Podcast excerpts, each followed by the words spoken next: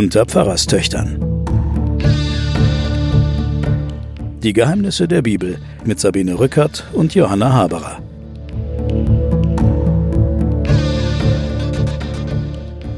Liebe Hörerinnen und Hörer, willkommen zurück zu den Pfarrerstöchtern zur Staffel 3 unserer großen Erzvätergeschichte. Wir sind in der Staffel Josef, die Folge 2. Bei mir sitzt meine Schwester Johanna Haberer, Professorin für Theologie und Medien der Universität Erlangen. Mir gegenüber sitzt Sabine Rückert, stellvertretende Chefredakteurin der Zeit. Und wir sind Schwestern, wir sind die Pfarrerstöchter und vielleicht muss ich das nochmal dazu sagen. Wir machen hier eine Analyse der Bibel, wir lesen die Bibel vor, wir erzählen die Bibel, wir reden über die Bibel, was sie bedeutet als kulturelle Errungenschaft der Menschheit und auch von uns. Was wir nicht machen, ist Religionsunterricht. Wir machen keinen Kirchenfunk. Wir machen einen Podcast über ein Buch, das uns beide von frühester Jugend an als Pfarrerstöchter beschäftigt hat. Und das uns bis heute inspiriert. Und das uns bis heute inspiriert und jetzt auch nochmal ganz neu, weil wir uns ja jetzt hier Zeile für Zeile durch, im Moment durch das erste Buch Mose kämpfen und die Geschichten hier unseren Hörerinnen und Hörern erzählen. Und diese Josefsgeschichte, in der wir sind, da wird es immer wieder um Kleider gehen. Das letzte Mal hatten wir den bunten Rock, den Ärmelrock des Josef. Das stimmt. Und jetzt geht's wieder um ein Kleid. Wieder um ein Kleid. Aber zuerst mal geht es um einen der zwölf Söhne des Jakob, Schrägstrich Israel. Er hat ja nun zwei Namen. Und einer dieser Söhne heißt Judah. Dieser Judah, um den geht es in diesem kleinen Exkurs einer Geschichte des Josef. Wir verlassen jetzt den Josef für ein paar Absätze und erzählen die Geschichte des Judah, eines Bruders des Josef. Der Judah heiratet eine Kanaaniterin und sie schenkt ihm drei Söhne. Der älteste heißt Ger, der zweite heißt Onan und der dritte heißt Shelah. Und für diesen allerersten, den Ger, sucht der Judah eine Frau und er findet eine namens Tamar. Und Ger und Tamar sind also ein Paar, aber sie bekommen keine Kinder, sondern Ger, der Erstgeborene des Judah, missfiel dem Herrn, heißt es, missfiel dem Herrn und so ließ der Herr ihn sterben. Irgendwas ist an diesem Jungen, das Gott nicht gefällt, und dann sagt er, gut, weg damit. Also wir sehen in diesem Kapitel, das jetzt rausfällt aus der Josefsgeschichte. Ja. Da kommt ja der Judah, der hat jetzt schon drei Söhne. Der Judah, der Sohn des Jakob. Ja, wir greifen ja auch vor. Der greift ja. vor, der hat schon drei Söhne, der ist jetzt also schon viel älter. Mhm. Da merken wir, dass die Geschichte sozusagen äh, eingeschoben ist. Mhm. Ein auch ein anderes Gottesbild, mhm. weil in der Josefsgeschichte spricht der Herr ja nicht. Also denkt sich auch nichts. Der hier, denkt sich auch denkt nichts. Mhm. Unangenehmer Junge, weg damit. Mhm. Das heißt, es ist eine andere theologische Auffassung. Aber diese Geschichte vom Juda, die muss erzählt werden, weil die Völkergeschichte erklärt werden muss. Man muss erzählen, warum Juda ein so wichtiger Stamm des ganzen Volkes Israel ist. Das ist der Zweck dieses Einschubes. Wir werden da nochmal drauf kommen, aber wir können jetzt weiter erzählen, wie es mit dem Juda und seinen Söhnen weiterging. Juda ist ja der Stammvater der Juden. So ist es. Daher kommt des ja auch Vol der Name. Des Stammes Juda. Genau. Also Juda hat nun diesen Ger und der Ger muss sterben, weil er Gott missfällt. Jetzt äh, sagt Juda zu seinem nächsten Sohn, nächst kleineren Sohn, Onan, geh zur Frau deines Bruders und verschaff deinem Bruder Nachkommen. Also der Bruder soll sozusagen posthum Nachkommen haben durch den eigenen Bruder. Ja, also das ist äh, eine Rechtsregelung, mhm. die kann ich vorlesen, das mhm. kann man im fünften Buch Mose, im Deuteronomium, mhm. wie das heißt, kann man, das ist ein Buch der Rechtsregeln und da kann man es ähm, nachlesen, da heißt es, äh, im Kapitel 25 ab 5, wenn Brüder beieinander wohnen und einer stirbt ohne Söhne, so soll die Frau des Verstorbenen nicht die Frau eines Mannes aus einer anderen Sippe werden, sondern ihr Schwager mhm. soll zu ihr gehen mhm. und sie zur Frau nehmen und mit ihr die Schwagerehe schließen, heißt es da.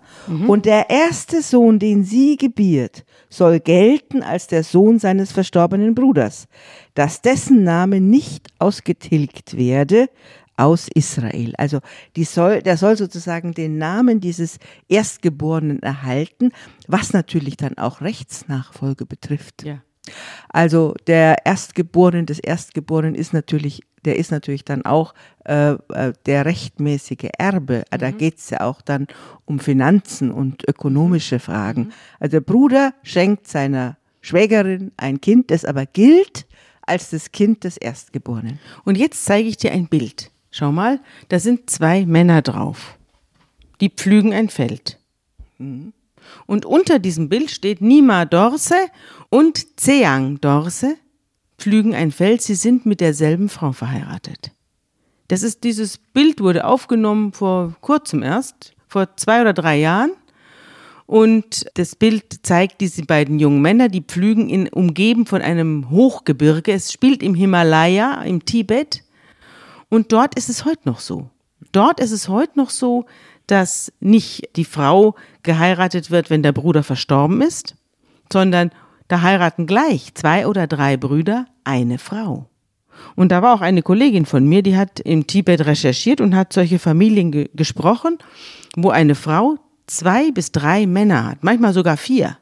Diese Polyandrie hat eine lange Tradition im Tibet und hat ganz praktische Gründe, nämlich in dieser armen Region dürfen nicht zu viele Menschen geboren werden. Also es ist eine Art Anpassung ans ja, Klima. Ja, man will also nicht das, was wir hier im, äh, im Alten Testament erleben, möglichst viele Nachkommen. Man will möglichst wenige Nachkommen. Es gibt auch tragische Fälle, da hat eine Frau vier Männer und nur ein Kind. Äh, aber in der Regel hat sie zwei oder drei Kinder von zwei bis drei Männern. Und dadurch werden es nicht zu viele und man isst sich nicht gegenseitig das Essen weg. Und trotzdem haben die Männer aber eine Frau. Es ist also kein Männerüberschuss. Doch, es ist auch Männerüberschuss. Es gibt in diesen Gegenden auch einen erheblichen Männerüberschuss. Auch das wird damit dann geregelt. Und das Dritte und Wichtigste ist, äh, das Erbe bleibt erhalten. Das Erbe bleibt immer in einem kleinen Kreis. Und dadurch, dass Tibet ein hochliegendes Gebiet ist, müssen die Männer, die Handel treiben oder äh, Fahrer sind, es gibt ganz große Distanzen zu überwinden mit, mit allen möglichen Fahrzeugen. Und dadurch sind die Frauen viele Monate allein. Und da wechseln sich die Männer ab im Fernreisen. Es gibt aber auch Männer, bei denen ist einer immer zu Hause, der Hauptmann sozusagen, und die anderen machen dann den Reiseverkehr und den Handel. Und dadurch ist das geregelt, so ist die Frau mit den Kindern niemals alleine, sondern ist immer einer da. Also das ist sehr, sehr praktisch. Und die Frauen jeder hat ein eigenes Zimmer und äh, wenn ein Stock vor der Tür der Frau steht, ist einer von den Männern drin bei ihr. Da sollen die anderen bitte draußen bleiben. Ach, ich ziehe ins Tibet. Ja, ich nicht. Mir wäre das zu viel. Um wieder ernst zu werden, die Rechtsregelung, diese äh, jüdische Rechtsregelung, da geht es ja auch natürlich darum, dass das der Besitz in einer Familie bleibt und vor allem der Name des Erstgeborenen weitervererbt wird. Das nennen wir das Levirat. Das kommt von Levir, das ist, heißt lateinisch Schwager. Das ist die Schwagerpflicht. Ja, und wie geht's weiter? Das Wie geht's ist jetzt weiter? ein unglaublich Jetzt kommt, kulturprägender natürlich, jeder kennt es, aber keiner weiß, woher es kommt. Es ist so. Also der nächste Sohn des Judah heißt Onan und der soll jetzt dem großen Bruder sozusagen nachkommen und dem Judah Enkelkinder schaffen. Und der Onan, ja, geht zur Frau äh, seines Bruders Ger, Tamar. Tamar, aber er lässt den Samen zur Erde fallen und verderben, um seinem Bruder Nachkommen vorzuenthalten. Genau, der will einfach, dass, ähm, dass der Erstgeborene äh, nicht die ganze Sache erbt, sondern seine eigenen Kinder. Also will er die Tamar Du meinst, das ist der Grund. einer der Gründe. sicher. Aber dann muss er noch eine andere Frau haben, denn er hat ja, ja selber dann wahrscheinlich auch eine Frau. Also das wird ja nicht gesagt. Ja, Tatsache ist aber, er will seinem älteren Bruder keine Kinder schaffen. ja, Und ich glaube, das hat einen ökonomischen Grund. ja. Und so so ist es nicht so, dass der Onan äh, onaniert, indem er seinen Samen aufs Feld fallen Daher kommt lässt. das nämlich, das Wort onanieren, Ja. kommt von diesem armen Onan. Ja, da wird immer dann gedacht, dass der sozusagen sich selbst befriedigt hat und ist dann sozusagen mit leerem Schlauche zur Tamar gegangen. Ist nicht der Fall.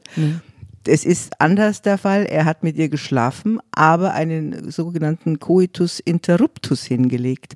Das heißt, er hat einfach vermieden, sie zu befruchten. Genau. Aber trotzdem hat leider dieser Onan in der äh, westlichen, östlichen, in der Weltkultur ist er leider als Selbstbefriediger eingegangen. Genau. Aber vielleicht weißt du besser, wie es dazu kam.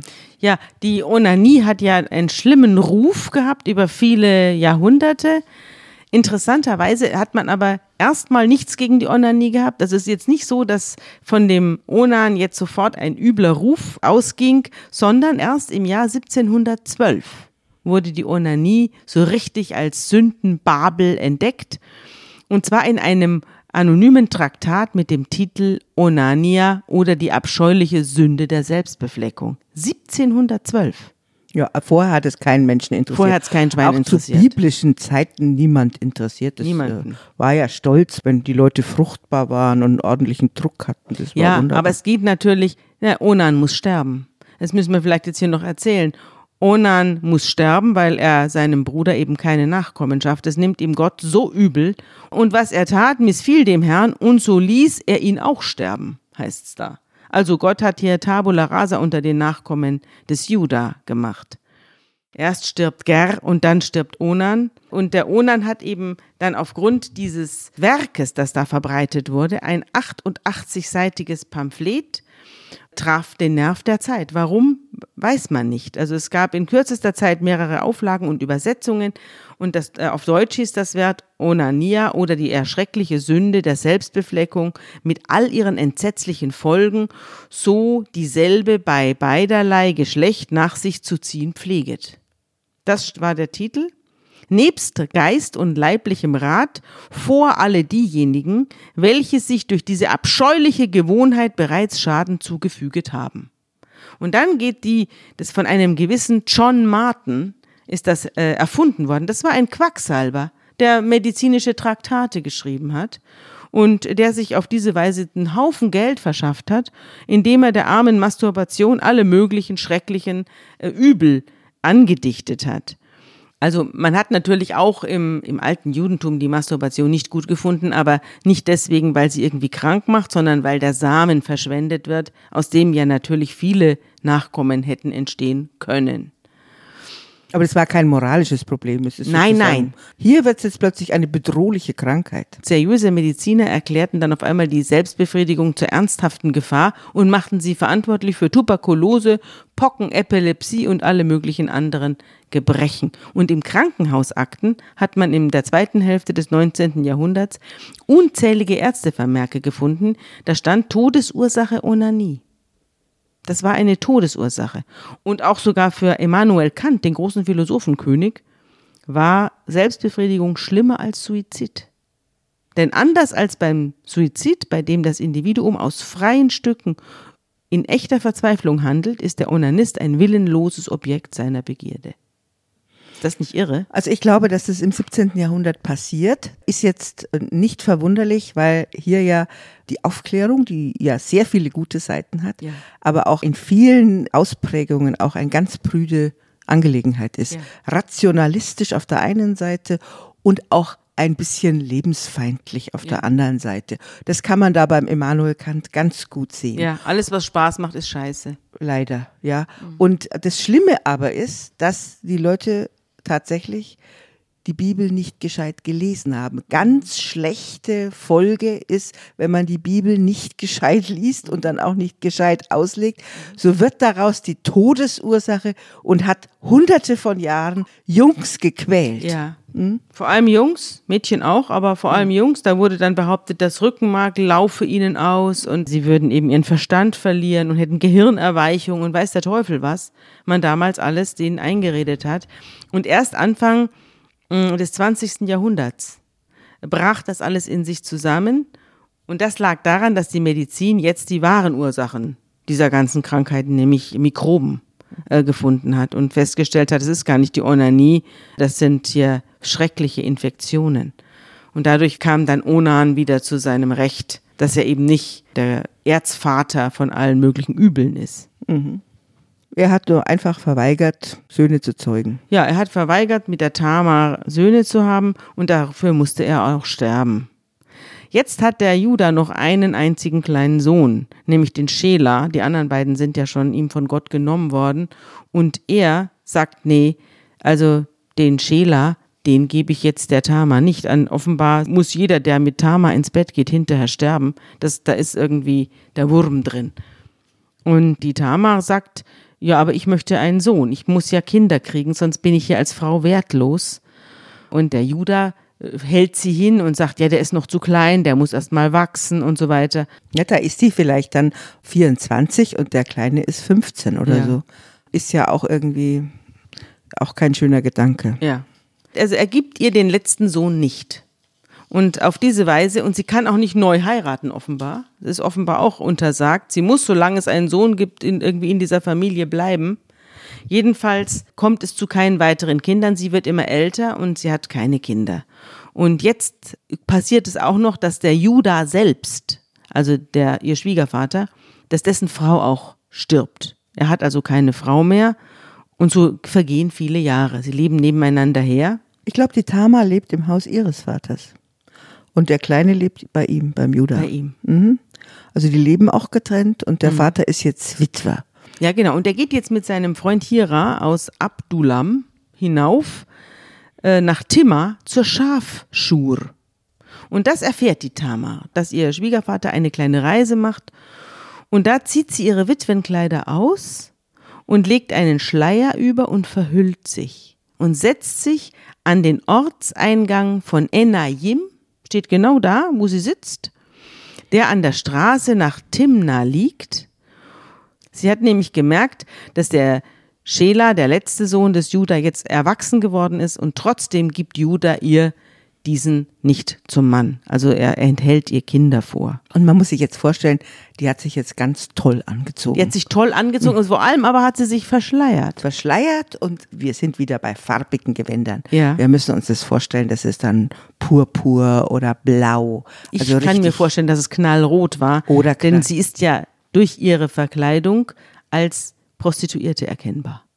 Also ob sie eine ist oder Mhm. ob sie erkennbar ist oder ob der nur denkt, das Mhm. ist eine. Judah sah sie und hielt sie für eine Mhm. Hielt sie. Dirne. Genau. Er hielt sie für eine Dirne. Sie hatte nämlich ihr Gesicht verhüllt. Interessant, nicht? Wir hatten ja so eine ähnliche Geschichte schon mal, als dem Jakob die Lea wohl verpackt untergeschoben wird. Der packt sie dann nachts aus und stellt fest, um Gottes Willen, es ist gar nicht die Rachel, es ist die falsche Frau. Und jetzt haben wir wieder eine, haben wir es wieder mit einer Verhüllten zu tun, die sich an den Weg setzt und von Judah für eine Dirne, also für eine Prostituierte gehalten wird und er biegt dann ab, steht da, er bog vom Wege ab und ging zu ihr hin und sagt, lass mich zu dir kommen. Er wusste ja nicht, wer drunter ist unter dem Schleier. Und sie sagt, was gibst du mir dafür, wenn du zu mir kommen darfst? Und er sagt, ich gebe dir ein Ziegenböckchen von der Herde. Und sie sagt, du musst mir ein Pfand dalassen bis du das Ziegenböckchen schickst. Du hast es ja nicht dabei. Ja, und er ist ja gerade auf dem Weg zur Herde, Genau. sodass er die Vorstellung hat, er schickt ihr das dann zurück. Genau. Und sie sagt, solange bis ich das Ziegenböckchen habe, brauche ich ein Pfand von dir. So ein Ausweis oder was. Und er sagt dann, was soll ich dir denn da lassen? Und dann sagt sie, deinen Siegelring mit der Schnur und den Stab in deiner Hand. Also deinen Siegelring. Das ist sowas ähnliches wie den Pass, ne? Ja. Und das gibt er ihr und dann gehen sie zusammen irgendwo hin in ein Busch oder in ein Hotel und schlafen miteinander und sie wird von ihm schwanger. Das steht sofort da. Dann steht sie auf und geht weg, legt ihren Schleier ab und zieht ihre Witwenkleider wieder an und am Abend schickt der Judah seinen Freund mit dem Ziegenböckchen zu dieser Frau, um das Pfand zurückzukriegen, um seinen Siegelring zurückzukriegen, aber die Frau ist weg. Der Freund findet, steht mit seinem Böckchen da am Rand der Straße, aber es ist niemand mehr da. Und er fragt dann noch herum, wo ist denn die Dirne, die da in Enayim an der Straße saß. Und sie sagen, hier gibt es keine Dirne. Also man muss vielleicht auch noch zur Kenntnis nehmen, dass diese Tama, diese sitzende Tama mit zwei verschiedenen Begriffen beschrieben wird. Einmal mit Hure und einmal mit Geweihter. Also die suchen auch eine Geweihte. Es gibt eine Übersetzungen, wo sie die Geweihte heißt. Und wo man jetzt immer hin und her überlegt hat, ob das zurückgeht auf die sogenannte Tradition der Tempelhuren, mhm. die in bestimmten vorjüdischen Religionsformationen gab es da diese Tempelhuren, die dann Kinder gezeugt haben im Tempel und die dann als besonders geweihte Kinder galten. Mhm. Es wird aber auch in der Wissenschaft darüber gestritten, ob es diese Institution überhaupt gegeben hat. Aber es gibt dieses Merkwürdige, dass die Begrifflichkeit für die Prostituierte häufig auch dann mit der Geweihten zusammen äh, gesehen wird. Also es ist also keine schäbige Frau, mhm. sondern das ist, das ist eine schon Art Hetäre. Ja, vielleicht. Es gab ja auch mhm. bei den alten Griechen, ja. gab es ja die Hetären, das waren ja auch eine Art Prostituierte oder ja, so Begleiterinnen, aber die waren auch intellektuelle Begleiterinnen. Also das waren die einzigen Frauen, die lesen und schreiben konnten und die den Männern gewachsen waren, auch intellektuell gewachsen waren. Ja. Und ich glaube, dieses, und die was nicht klein gehalten mhm. wurden. Und genau, und diese Vorstellung, die wir haben, wenn wir Prostituierte oder Hure hören, ist, in, wenn man das in dem Kulturkreis hört, nicht abfällig oder schäbig gemeint. Der geht ja auch ganz offen hin und fragt, wo ist mhm. die? Ja? Mhm. Und dann sagen die Leute im Dorf, hier gibt es keine. keine. Mhm. Hier gibt es keine. Darauf kehrt er zu Judah zurück und sagt, ich habe sie nicht gefunden. Und außerdem sagen die Leute, da gibt es überhaupt keine Dirne. Und Judah ist, na, da, sagt dann zu sich, na, dann soll sie es behalten, äh, wenn man uns nur nicht auslacht. Das sagt man auch. Ich habe ja dieses Böckchen geschickt, aber du hast sie nicht gefunden. Und jetzt passiert was und da hören wir jetzt mal rein.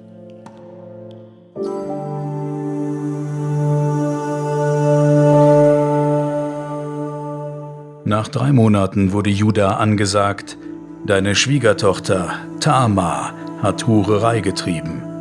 Und siehe, sie ist von ihrer Hurerei schwanger geworden. Judah sprach, führt sie heraus, dass sie verbrannt werde. Und als man sie hinausführte, schickte sie zu ihrem Schwiegervater und sprach, von dem Mann bin ich schwanger, dem dies gehört. Und sie sprach, Erkennst du auch, wem dies Siegel und diese Schnur und dieser Stab gehören?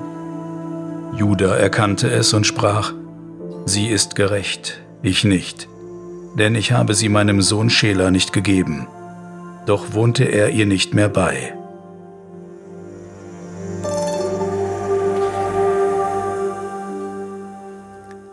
Ja, Johanna. Also er hat sie nicht geheiratet, er hat sie auch nicht, aber wir haben ja festgestellt, dass der Judah älter ist als in der ganzen Josefsgeschichte vorher. Ja, wir greifen sozusagen vor in dieser Geschichte. Ja. Wir werden dann auch sehen, dass der Judah in der gesammelten Josefsgeschichte eine immer wichtigere Rolle spielen wird. Und wir werden sehen, dass der Stamm Judah, von dem wir jetzt sagen, es sind die Juden, ja, später dann die Beschreibung für das ganze Volk Israel wird. Äh, Juda wird also einer der wichtigsten Stämme und es wird der Stamm, aus dem später dann der David kommt. König kommt, David. König David. Es wird der Stamm, aus dem später alles Figuren, die wir noch kennenlernen werden, die Ruth kommt. Und es wird der Stamm werden, aus dem später Jesus kommt. Also hier wird sozusagen in einer Geschichte der Täuschung wo eine listige Frau diesen Mann täuscht, der sie ihrerseits wieder betrogen hat, um ihr Recht. Da wird im Grunde genommen das ganze Volk Israel hier nochmal erzählt oder wird ausgerollt oder wird entsteht in dieser Frau. Und auch hier finde ich es wieder so irre, wie dieses Volk Israel sich nie als Heldenvolk erzählt, sondern immer ja, da ist ein Ausrutscher passiert oder da hat eine Frau auf, äh, sich verkleidet als Hure vielleicht. Und das ist der Beginn äh, unserer großen Helden.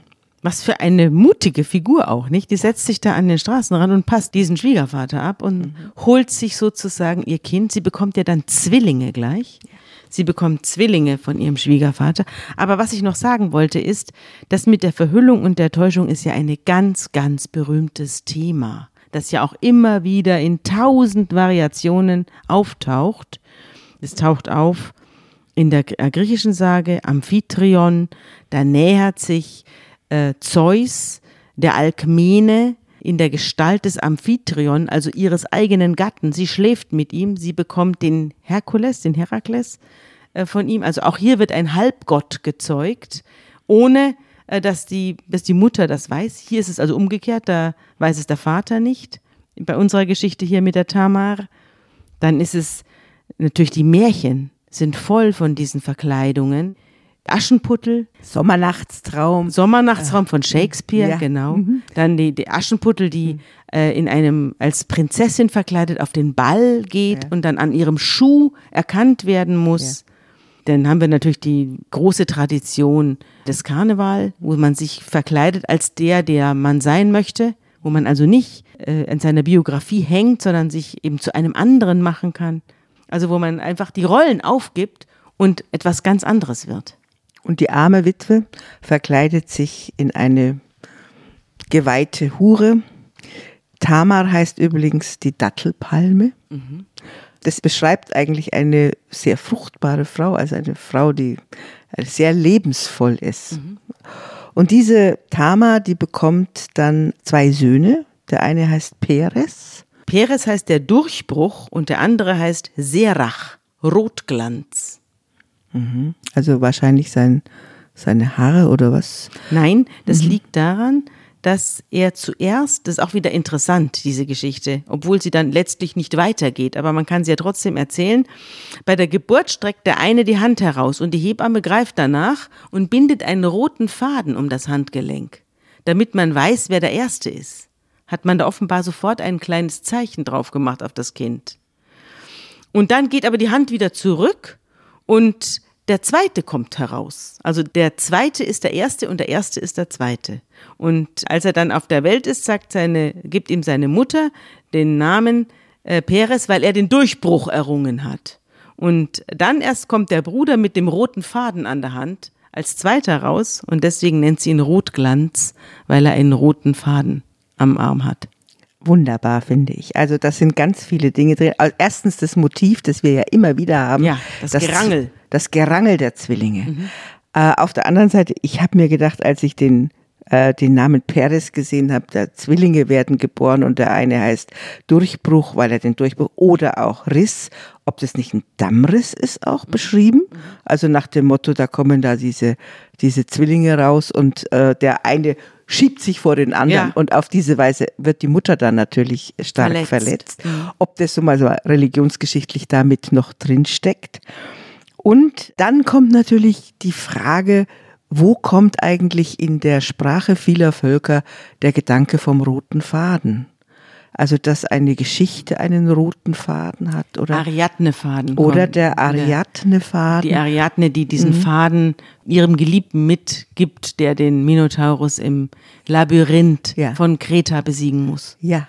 Oder es gibt den roten Faden, das hat äh, Goethe hat sozusagen den Begriff der rote Faden dann in die Literatur eingebracht, indem er übernommen hat eine Beschreibung von äh, von den Seemännern, die ihre verschiedenen Seile immer so ordnen, dass dann ein roter Faden durchgeht, damit, damit man die auseinanderhalten kann mhm. und vor allem weiß, wem sie gehören, auch wie, wie, auf welches Schiff sie gehören. Mhm. Dazu, da kommt der rote Faden. Das ist her. ja witzig. Aber dass der rote Faden möglicherweise seinen ganz großen Ursprung darin hat, in der Orientierung, was kommt vorher und was kommt nachher, ja. könnte natürlich auch in dieser. Auf Tamars Zwillinge zurückgehen. Das könnte darauf zurückkommen. Auf jeden Fall ist sie dann die Urmutter, die dann Ruth, David und Jesus schließlich dann als Erzmutter beschreibt und man verlässt sie dann, man hört nie wieder etwas von ihr. Die Geschichte des Judah ist insofern jetzt anmoderiert, als er als dieser Verräter, der vorhin seinen Bruder verkaufen wollte, plötzlich als ein erwachsener Mann, der sein Unrecht einsieht, der der Frau dann auch Recht schafft und Verantwortung. Der will sie ja erstmal verbrennen und Ja. dann Ja. sagt er, stimmt, sie hat recht. Sie hat recht. Und sie, ich habe sie betrogen. Und diese Einsicht macht ihn, stellt ihn jetzt plötzlich vor als einer, der auch in Zukunft unserer Josefsgeschichte eine Rolle übernimmt, eine führende Rolle übernimmt und ein verantwortungsvoller Mann und Bruder wird. Das ist der Grund, warum diese Geschichte hier steht. Und im Übrigen ist natürlich die Frage, was die Geschichte jetzt in der kulturellen oder in unserer Gottesgeschichte bedeuten soll.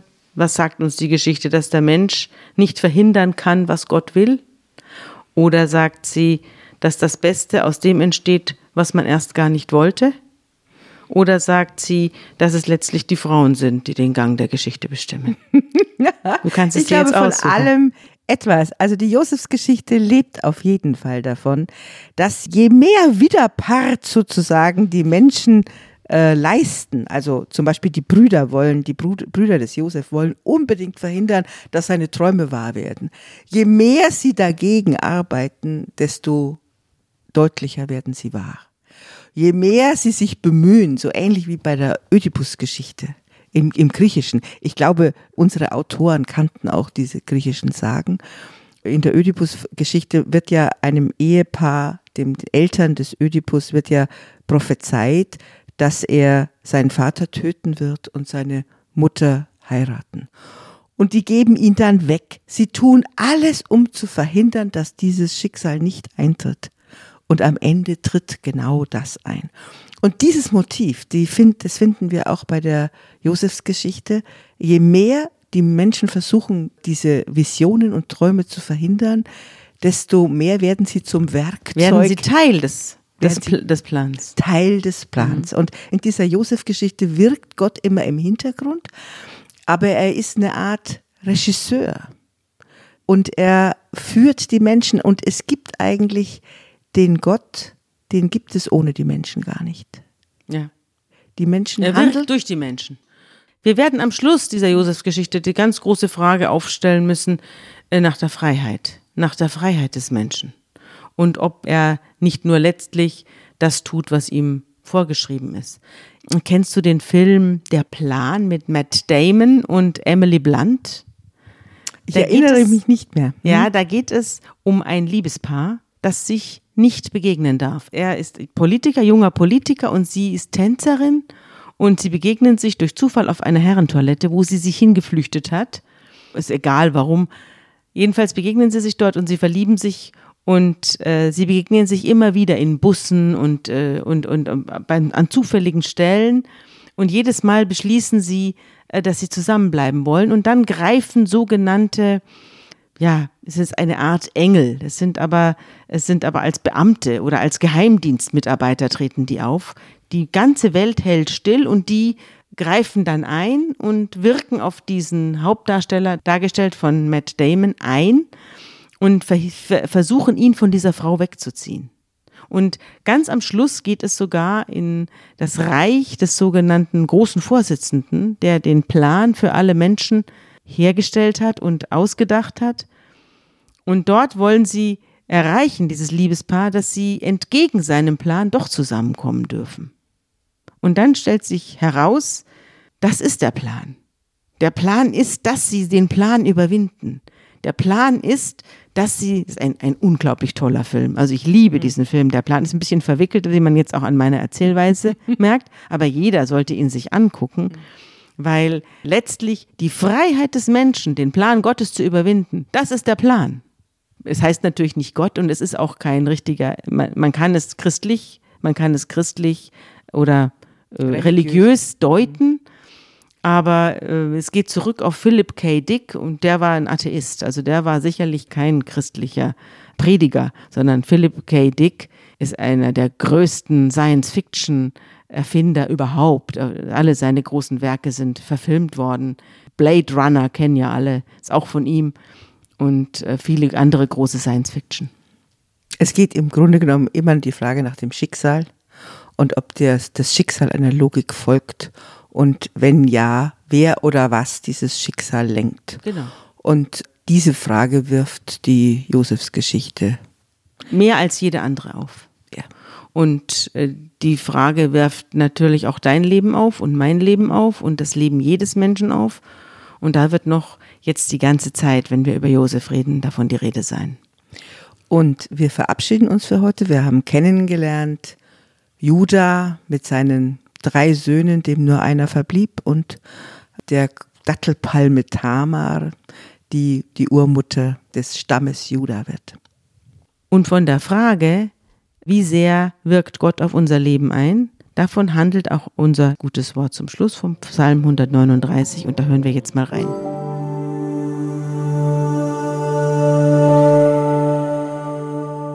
Herr, du erforschest mich und kennest mich. Ich sitze oder stehe auf, so weißt du es. Du verstehst meine Gedanken von ferne. Ich gehe oder liege, so bist du um mich und siehst alle meine Wege. Denn siehe, es ist kein Wort auf meiner Zunge, dass du, Herr, nicht alles wüsstest. Von allen Seiten umgibst du mich und hältst deine Hand über mir.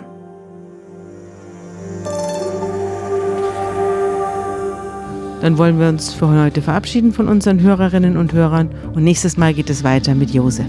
Auf Wiederhören.